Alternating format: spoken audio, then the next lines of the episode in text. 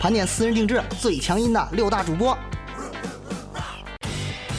最蛋疼的主播，我就是 YY，屌丝逆袭最佳代言，分贝过亿的小白脸，奇欧巴的相貌让女杠友震惊，粉嫩的脸蛋给男杠友刺激，一档 K 歌流行榜成就了他首次翻红的经典案例。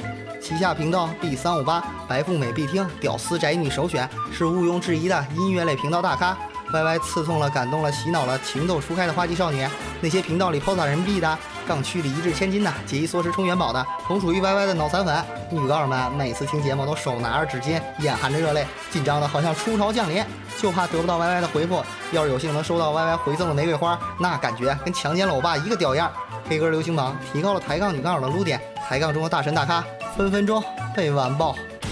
最装逼的主播，二零一四年五月二十六号。频道 B 四七四闺蜜来了，登录抬杠，台长姚妹儿长了一张男人连呵呵都不愿意打的苦逼脸，说的也是一堆瞎逼忙实现不了的苦逼事儿。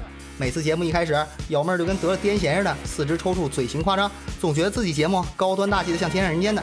可杠友们总认为还不如个站街的，你永远搞不懂她到底跟闺蜜一起分享经验、学习姿势，告诉你体位体现地位，姿势决定气质，还是闺蜜要么已经出柜，要么就在出柜的路上。如果听完节目想要跟她交流一下，恨不得得提前预约，而且就算回复也不会超过三秒。说那么多废话有个屁用啊！老子根本不知道节目表达的是什么。女屌丝就是女屌丝，下了基层格调就变不回去了。你看那些抬杠里发表白杠的，频道里献殷勤唱歌的，哪个暧昧对象是自己老婆闺蜜啊？对于瑶妹儿来说，装逼是命，他能改就相当于逆天改命。最无耻的主播豆酱零号，抬杠业界大佬，出道早，逼格高，从不允许别人站在自己脑瓜子上。节目干不过莫莱西，配音就找一加一，冷笑话讲不过比个大，就诱骗不二不三到自己门下。科普说不过流氓可，就直接下载上传比结果。频道热度拼不过抬杠小宝，就命令豆酱军团里的女杠友卖笑帮他弥补。反正做不过专柜就做杂货，只要我做不过你，我就歪门邪道找出处。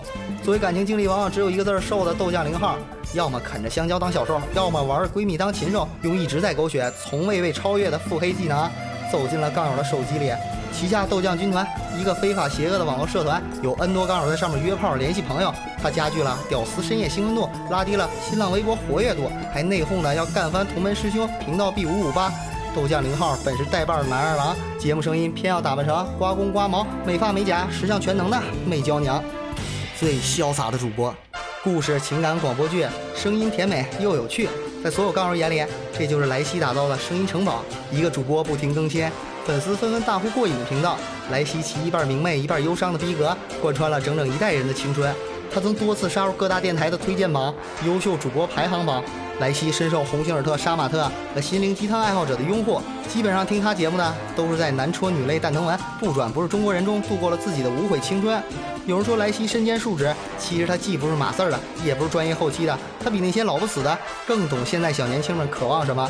在抬杠里，声音城堡的地位如同教育界的蓝翔，医疗界的老中医，低调却人人都知道。从新人到大神，从抬杠频道到苹果播客 APP，声音城堡跟楼凤一样，满足屌丝们的需要。最汉子的主播，一加一加一，屌丝偶像，女汉子楷模。抬杠圈里的慕容复，看似很酷，实则很虎。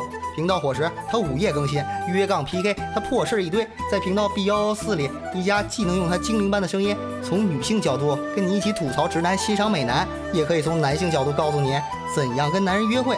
还总仗着自己读书破万卷，心中有马，充当感情咨询方面的大咖。当你巴拉巴拉说完一段话，他总能消失在人海。等他指出关键所在，并开出让你心服口服的良方，那不是你喝大了，就是见鬼了。真正的宜家，骨子里住着张飞、李逵、程咬金，拥有坚强内心、独立的经济、自信的气质，无愧于自己不疯魔不成活的汉子生活。最猥琐的主播，频道 B 五零七子夜鬼话。这个夏天还是胡说的节奏，还是猥琐声音，内容接地气，很黄很暴力。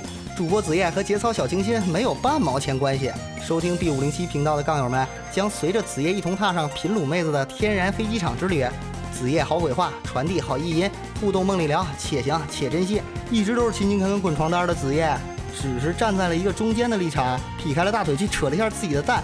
秉承着勤劳朴实、吃苦耐劳的精神，全力贯彻少生孩子多种树、少去儒家多养猪的基本指导思想。说说鬼话，洗洗澡，打打飞机，玩玩鸟，白手方恨读书迟，一夜还能七四直。只听声音不看屏幕，还以为是 AV 杂谈姊妹篇的子夜鬼话，其实讲的是屌丝版的小宝怒操小编，最终和客服私奔的故事。在未来，我们相信主播子夜一定能以一人之力，将只要作不死就往死里作的新型文化推向高潮。